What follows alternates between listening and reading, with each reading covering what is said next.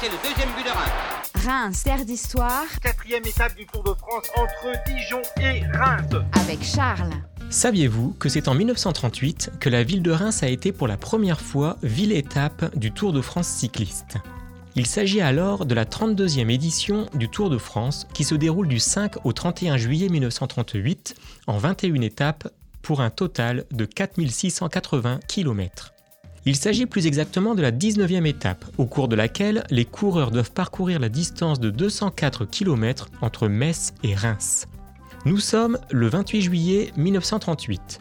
Les cyclistes partent de Metz à 10h45, passent notamment par Verdun et Chalon-sur-Marne. C'est d'ailleurs la toute première fois que le Tour traverse la ville de Chalon le journal L'éclaireur de l'Est publie des conseils aux spectateurs champenois.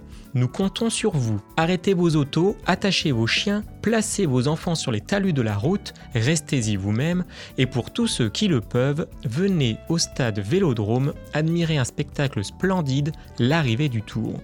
L'arrivée a lieu vers 16h50 dans le stade Vélodrome municipal de Reims qui est pavoisé pour l'occasion aux couleurs des nations participant à l'épreuve ils sont plus de 12 000 spectateurs à attendre les forçats de la route.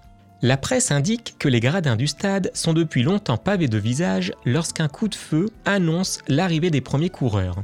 Le vainqueur de cette étape est Fabien Galato au sprint après une échappée de 34 km. Il parcourt la distance en 6 h et 35 minutes, soit la vitesse moyenne de 30 km/h. Il est félicité par de jolies vigneronnes qui brandissent des bouquets d'une main et des bouteilles de l'autre. Beaucoup l'ignorent, mais il s'agit d'un régional. Fabien Galato est né en 1913 à 14 km de Reims, à Nanteuil-la-Fosse, aujourd'hui Nanteuil-la-Forêt. Mais dès l'âge de 3 ans, il quitte la région pour Toulon, sa famille ayant été évacuée comme l'essentiel des Rémois face à l'avancée des Allemands.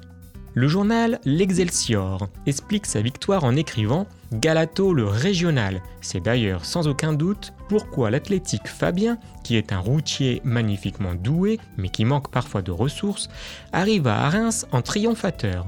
Il avait besoin d'un doping moral et il l'a trouvé en parvenant dans son pays natal.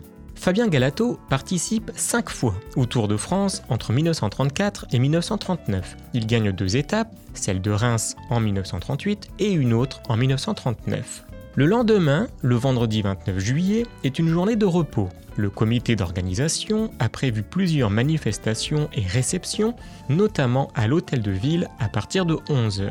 L'Ouest éclair écrit Reims sait recevoir. Et après la réception à l'hôtel de ville, M. Marchandeau, député maire de Reims et ministre des Finances, recevait au salon des Germanes les organisateurs du tour et les confrères de la presse. Passons sur le menu excellent, arrosé de champagne. Après le banquet, le maire prit la parole et sut, avec beaucoup d'esprit et d'humour, dire tout le bien qu'il pensait du Tour de France. Paul Marchandeau remet ensuite la médaille vermeille de la ville de Reims à Henri Desgranges, directeur du journal Loto et créateur du Tour en 1903. Le samedi 30 juillet, les coureurs quittent Reims à 8h15. Ils s'élancent pour une nouvelle étape qui les amène à Lille, soit 199 km, en passant par Corbeny, Lens et Saint-Quentin.